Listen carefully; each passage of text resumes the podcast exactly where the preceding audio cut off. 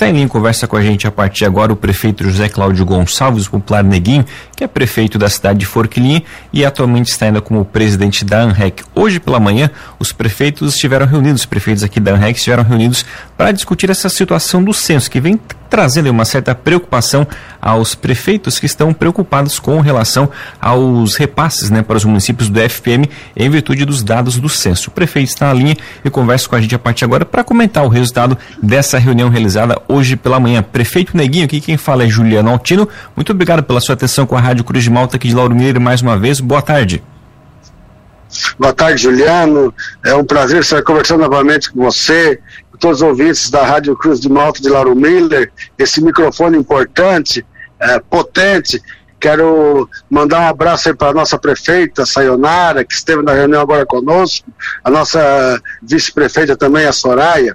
Então, nós vemos agora, convocados pelo prefeito Clécio Salvaro, na região, na, na, no, na prefeitura de Criciúma, com a participação de todos os prefeitos da região carbonífera, esteve presente também a coordenação regional do IBGE, onde os prefeitos mostraram o nosso descontentamento com relação à forma né, como aconteceu as coletas, principalmente do censo. O censo iniciou em 1 de agosto de 2022, era para ter iniciado, para ter terminado em 31 de outubro também de 2022, não terminou. Na realidade, não terminou ainda. E no dia 28 de dezembro, o IBGE encaminhou uma prévia ao Tribunal de Contas da União, é, dando, fazendo assim uma síntese, digamos assim, sem terminar o censo, de, de quantos municípios, de quantos habitantes cada município teria.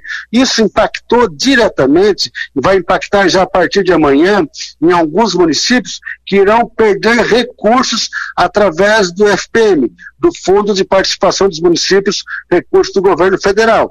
Veja, por exemplo, que Lauro Miller vai perder dinheiro, Nova Veneza vai perder dinheiro, Orleans vai perder dinheiro e alguns outros municípios. Então nós vemos reunidos, reunidos para montar estratégias, viu? O IBGE deu a sua posição, nós não concordamos.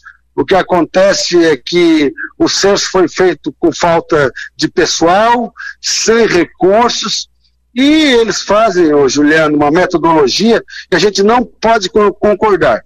Deixa eu explicar para você, para ver se os ouvintes entendem. O IBGE e Lauro Miller, por exemplo. Em Lauro Miller, o IBGE tem, tem, o IBGE tem o levantamento de todas as residências.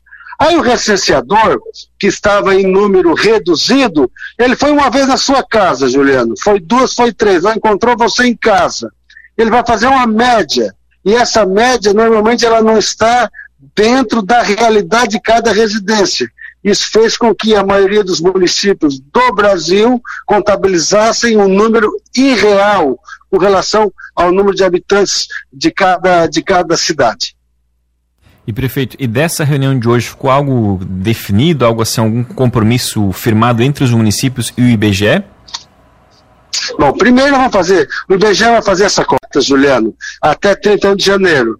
Então a REC a partir de amanhã já vai, já vai fazer uma campanha publicitária e cada município também, pedindo para que se o recenseador chegar na sua residência, você o atenda.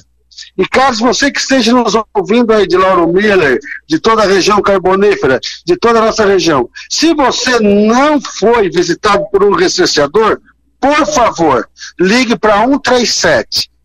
Ligue para 137. É o disque gratuito do IBGE, o disco do censo, para você se, se, se, identificar e dizer que você não foi, não, não, não foi visitado, que você não estava em casa, para você atualizar os seus dados, para que você possa constar como morador de cada cidade. E prefeito, nessa conversa com os demais colegas aqui da região, né, a maioria dos municípios discorda dos resultados aqui prévios que foram apresentados pelo IBGE? Todos. Todos. Todos. Agora, uns com uma, com, com uma. Por exemplo, Nova Veneza perdeu habitantes, Lauro Miller perdeu habitantes, uh, Lauro Miller perdeu habitantes, o Jorge Có, uh, Orleans aumentou pelas agentes de saúde, o Jorge uh, Orleans tem 27.500 habitantes, apresentou 23.500. uma distorção muito grande em relação a que estão cadastrados nas agentes de saúde. Então, o que está cadastrado, Juliano e ouvintes, o que está cadastrado nas agentes de saúde não corresponde, certo? Não corresponde aos números apresentados pelo IBGE. Então, existe uma diferença muito grande de até 30% do que está cadastrado nas agências de saúde do que o IBGE apresentou. Isso resulta em perda, perda de recursos para os municípios e resulta em perda de recursos para a região, resulta também em, em perda de, de, de, de, de, de força política da região, enfim, isso prejudica muito e a gente vai, vai fazer essa campanha publicitária, certo? E nós vamos estudar medidas judiciais contra o IBGE e contra o Tribunal de Contas da União, que já lançou esses dados, e que amanhã, amanhã, amanhã os municípios brasileiros recebem a primeira parcela do FPM e alguns aqui na nossa região diminuindo. Isso é muito ruim e isso nós não vamos aceitar. E prefeitão, de forma prática, né, até o que se encerre, de fato, é o período de coleta do IBGE, que é até o dia 31 agora desse mês, vocês vão então trabalhar nessa questão da conscientização da importância da população responder ao censo, né? É o que nós temos que fazer agora. E depois as medidas judiciais cabíveis. Prefeito, para finalizar, a questão da ANREC. Até quando que o senhor fica no cargo? Já tem eleição marcada, definida? Como é que está essa situação? Ah, é, eu, o meu mandato encerra dia 26 de janeiro, dia 27 existe a eleição, até lá, até lá os prefeitos entrarão em, em consenso, e, inclusive depois que eu saí agora da REC, ficaram quatro ou cinco prefeitos. Acho que a semana que vem já está decidido, decidido e definido o novo presidente da REC, que vai assumir, Juliano, dia 27 de janeiro. Esse ano qual é o partido que comanda a entidade, presidente? Olha, é o PP, mas é, o, progressistas, mas nada impede que haja que haja um acordo entre PP e PSDB. A priori é o progressistas.